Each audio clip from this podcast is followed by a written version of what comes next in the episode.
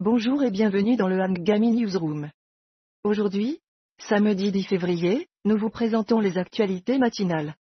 Ce podcast est entièrement généré par l'intelligence artificielle. Commençons par les nouvelles du monde. En Turquie, la consommation de drogue est en hausse, ce qui soulève des préoccupations quant à la santé publique et à la sécurité. Pendant ce temps, au Sénégal, un étudiant a été tué lors de manifestations contre le report des élections. Une situation tragique qui suscite de vives réactions. Passons maintenant au Moyen-Orient. La tension entre Israël et le Hamas continue de faire la une. Des négociations sont en cours pour la libération des otages à Gaza, tandis qu'une proposition de cessation durable est également sur la table. Cependant, des frappes israéliennes ont touché une zone résidentielle présumée abriter des proxys iraniens dans la campagne de Damas. Dans les Émirats arabes unis, on célèbre les trois ans depuis que la sonde Hope a atteint l'orbite de Mars.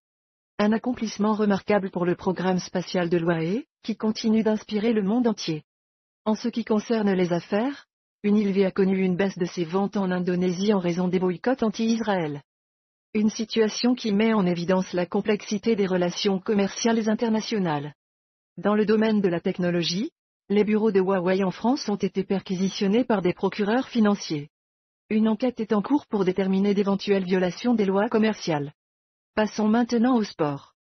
Le prince Harry a fait une apparition surprise lors de la cérémonie des NFL Honors à Las Vegas, laissant les joueurs émerveillés par sa présence. Une rencontre qui restera gravée dans les mémoires.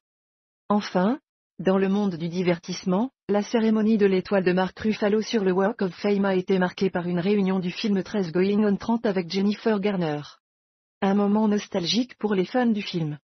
C'est tout pour les actualités matinales d'aujourd'hui.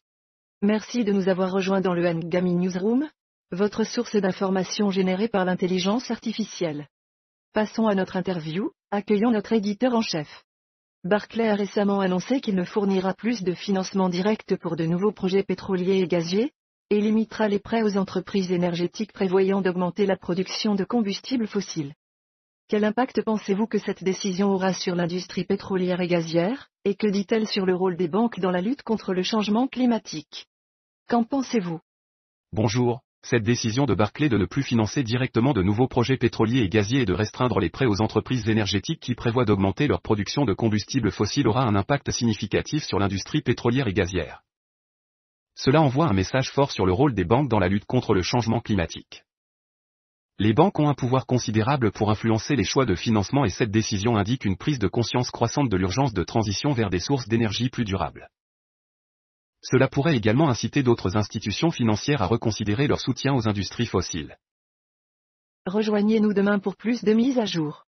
Merci encore à tous nos auditeurs fidèles et nous vous recommandons vivement d'écouter la chanson Le Feu de Weshden sur Anigami.